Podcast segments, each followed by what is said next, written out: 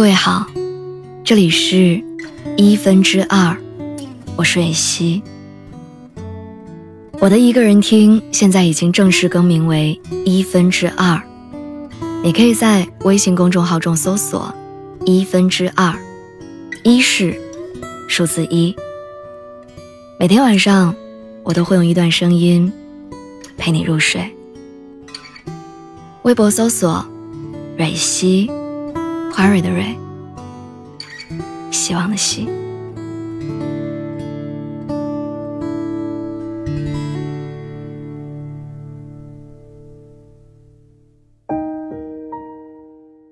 我不知道在你的身边会不会有这样的人，他在爱里好像只知道一味的索取，却从来没有想过，爱也需要付出。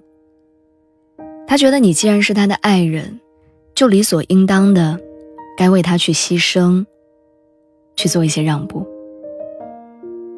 总是有那么一些人习惯用爱去道德绑架一个人的心。如果你爱我，你就应该这样做。前几天我在咖啡馆码字儿，对面坐着一对情侣，引起了我的注意。他们好像正在进行感情的谈判，而这场谈判中，气势明显是。男生占了上风，女生泪眼婆娑的问男生能不能不要闹了，可男生依旧面不改色的对女生说：“我就想问问你，对物质的看法。如果要结婚，房子是不是要我买？”女生看起来有些茫然，你是说裸婚吗？男生点了点头，女生很认真的看着这个男人，她说：“如果男生可以对她好一点，那怎么样都可以。”可是这个男生还是很理直气壮的表示说：“他承认自己确实不够爱她，可他就是这样，改不了。”他说：“如果你爱我，你就不应该跟我计较这些。”那一刻，我知道。这个女孩有多心疼？男人自私的想法和要求，让我心里真的很不舒服。我真的特别想对这个姑娘说：“请你离这种自私的男人远一点吧。你应该找一个真正把你放在心里、懂得换位思考的人在一起。”我想起了涂磊曾经形象的描述过这种现象。他说：“现实生活当中，大概有两种男人。一种男人会抱怨现在拜金的女生太多了，我已经结不起婚了，你就不应该再跟我提这些要求。你不是很爱我吗？爱我的人，那你嫁给我就好了，干嘛要在意我的钱呢？”第二种男人，他会觉得娶一个女人进屋。物质条件就是责任，即便女人主动提出来，他也不会觉得过分。但是当一个女人主动提出来什么都不要的时候，他就会觉得感恩，他会觉得我是有福气的，我娶到了一个愿意跟我同甘共苦的女人，我应该好好对她。生活中有很大一部分女生遇到的都是第一种男人。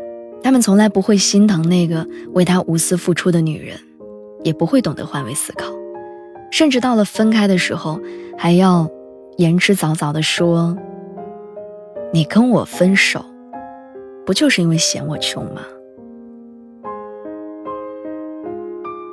我希望我们遇到的都是第二种，就像我闺蜜阿离那样。照她的话来说，选择阿志的原因很简单，就是因为他不自私。不自私的人，他懂得站在对方的角度上想问题。他会换位思考，来疼惜。男方家里条件不好，买不起商品房，新婚的房子也是从家里的老房子重新装修出来的。彩礼钱也只是发了几千块，多走了一个过场。家里人最初很不同意阿离嫁过去。可是阿离执意要嫁给他。其实我很理解他的这种选择。有一次出门逛街，阿离因为姨妈来了，肚子疼，她蹲在地上捂着肚子想缓和一下。谁知道大志这个时候就从背包里拿出了一个保温杯，倒了一杯热腾腾的红糖生姜水给她。阿离当时很惊讶，问他怎么会有这个。大志跟他说：“上次你来姨妈，肚子不是很疼吗？今天要出来逛街，我怕你不舒服。”就提前煮好，带出来了。蔡康永说过：“因为爱，所以愿意学会换位思考，学会营造快乐，学会理解和体谅对方，学会在自己和二人世界当中寻求平衡。”我想，这种爱，就是像。大致对阿离那样，在平淡的生活里，体贴的在一起。阿离下厨做了大菜，等他回来，可是大志忽然接到加班的通知，不能赶回家吃。他向领导请个小长假，把工作带回家里做。他不忍心让阿离失望。阿离上车的时候，口红不小心从包里掉了出来，断成了两截。看到他心疼的样子，大致第二天就会买一支新的回来给他。其实不是这支口红有多贵重、有多重要，而是这个男人在意他的变化，在意他的心情，在意他生活当中的细节。我很喜欢喜宝当中说的一句话。我要很多很多的爱。如果没有爱，那么我就要很多很多的钱。这句话真的说出了很多女生的心意。其实大多女生都有天涯海角都追随你的勇气。她也不是很稀罕什么所谓的坐在宝马车里笑的人生，但最怕的就是你让他坐了一辆破自行车。还让他整天哭。跟一个懂得换位思考的人在一起，会得到很多很多的爱和关怀，因为他心里想的不只是他自己，他会站在你的角度为你考虑，而这些会衍生出更多的幸福和属于你们的快乐。余生那么长，如果可以，我想要很多很多的爱。我想要跟一个懂得换位思考的人在一起，过着平凡幸福的小日子。晚安。祝你好梦。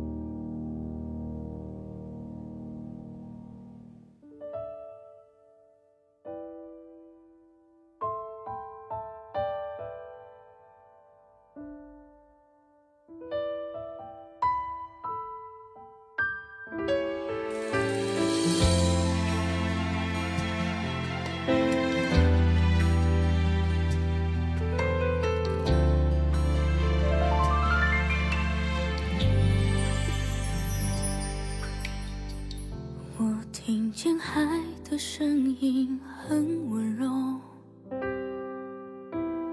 藏在回忆的懵懂变得清澈。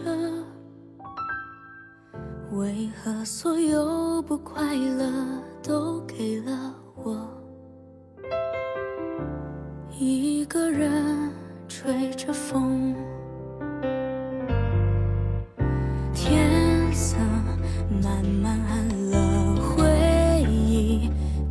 是疯了，月光为谁变柔和？黑夜辗转反侧，天亮双眼朦胧，身体为谁而掏空？风一样的我，被放逐到尽头。